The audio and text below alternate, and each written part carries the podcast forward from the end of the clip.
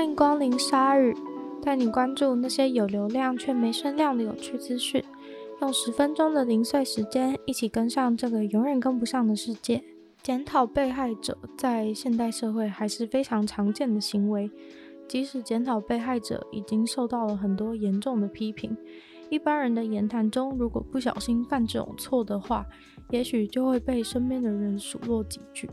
但如果今天是公司的话，可能就会被舆论抨击了。在中国有一家公司全棉时代就做了一个卸妆湿纸巾的广告，那是一个长度二十六秒的广告，内容是一个年轻的女人晚上在路上被一个男人跟踪，于是她就拿起全棉时代这家公司的卸妆湿纸巾，把脸上的妆全卸的宣泄掉了。等到跟踪狂从后面抓住她的时候，她就一个神转头，这个时候演员已经换成了一个年纪有点大的男演员。接着“呕吐”的“吐”这个字出现在荧幕上，然后这个跟踪狂就直接消失了。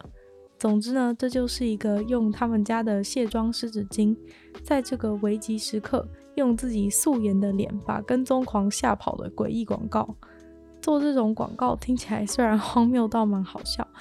但以公司来说，真的是蛮没有 sense 的，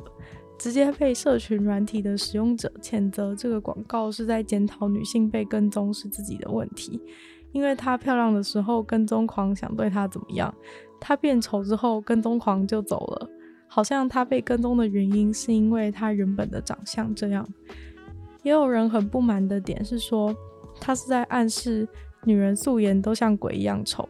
但其实更愚蠢的是，这这其实是一个女性向的广告。这个卸妆湿纸巾主要的客群还是女性，可是他们却做了一个撇开那些质疑，怎么看就是女性都不太会觉得高兴的广告。然后现在已经在网络上串联抵制他们家的产品了。虽然全棉时代发现这个广告出大事以后，就马上出来道歉，也把广告给撤下了。但是这个广告已经引发了中国网民的大乱斗，开始疯狂讨论性别问题和检讨被害人的议题。不过，其实近两年就有两所中国的大学开始在安全手册当中指示女生应该要怎么穿，才不会在校园受到性骚扰。像是广西大学就说，女生应该要避免穿着低胸或是露背的服装，以免引起别人对她们有非分之想。杭州的中国美术学院则说，长得漂亮和专注于自己的打扮都会造成对男性不必要的性吸引。嗯，看来还有很多光怪陆离的事情，不知道大家怎么看？长久以来，很多问卷调查都显示，人类觉得恶心和臭的排行榜上面，屁这个东西总是超越腋下的狐臭、垃圾或是其他恶心的味道。屁本来就很臭，但是为什么别人的屁更臭呢？其中主要的原因当然就是自己的鼻子很习惯自己的味道的关系，但也不只是自己身上的味道会习惯，任何自己很习惯的味道，就算不至于觉得香，也至少会对这个味道比较无意识。这其实是人脑的鬼斧神工，人脑会渐渐调节那些你常常闻到的味道。包含从你的毛细孔透出的味道，肺里面呼出来的味道，还有那些你常常吃的食物所混合出来的味道，都会被大脑调节。举例来说，如果你吃了很多的大蒜，就算你刷过牙也漱过口了，别人还是会觉得你闻起来像是大蒜的臭味，但你自己却觉得还好。这是因为大蒜当中的硫化物经过代谢，流窜在你的血液当中。一旦它们在你的血液中流窜，就会透过你身上的任何系统排出，当然就也包括你的毛细孔和肺里面呼出来的气，所以感觉就像是整个身体都喷了一个大蒜香水一样，而且连呼吸都染着大蒜的味道，所以就算是刷牙、漱口、洗澡都没有办法解决这个臭味，但是当然自己完全无感。还有一个原因，当然就是因为自己放屁的时候，自己会知道自己要放屁吧。当大脑对自己有一个预期的时候，就会自动为自己做好准备，面对臭味，而自己的屁味就不会觉得那么臭了。这有点像是自己没有办法搔痒自己是一样的道理，因为自己已经有所准备，大脑就让自己对那个冲击给免疫了。但是今天如果有一个黑影朝你逼近的时候，即使你已经预期了它的靠近，你反而会反应更加的紧张害怕。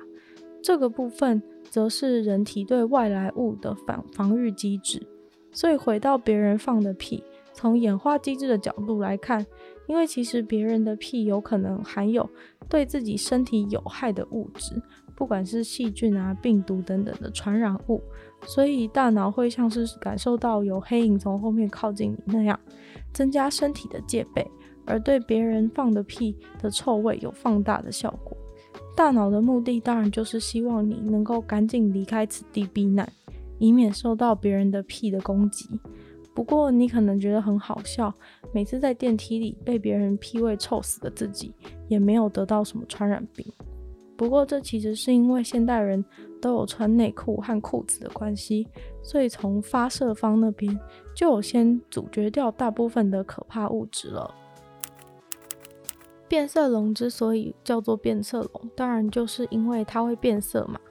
大部分的人的认知当中，应该都觉得变色龙变色是为了伪装拟态，把自己的身体变色成跟附近的环境色调类似，来躲避猎食者。但其实并不是所有的变色龙都会变色，而且不同变色龙能够变的颜色和花纹都不太一样。变色龙的皮肤表层有颜料，而在那之下有特别的结晶层。变色龙变色的时候，会调整结晶中间的空间，这样一来就改变了光反射的波长，而变成不同的颜色。而关于变色龙用变色来当保护色的事情，的确是有，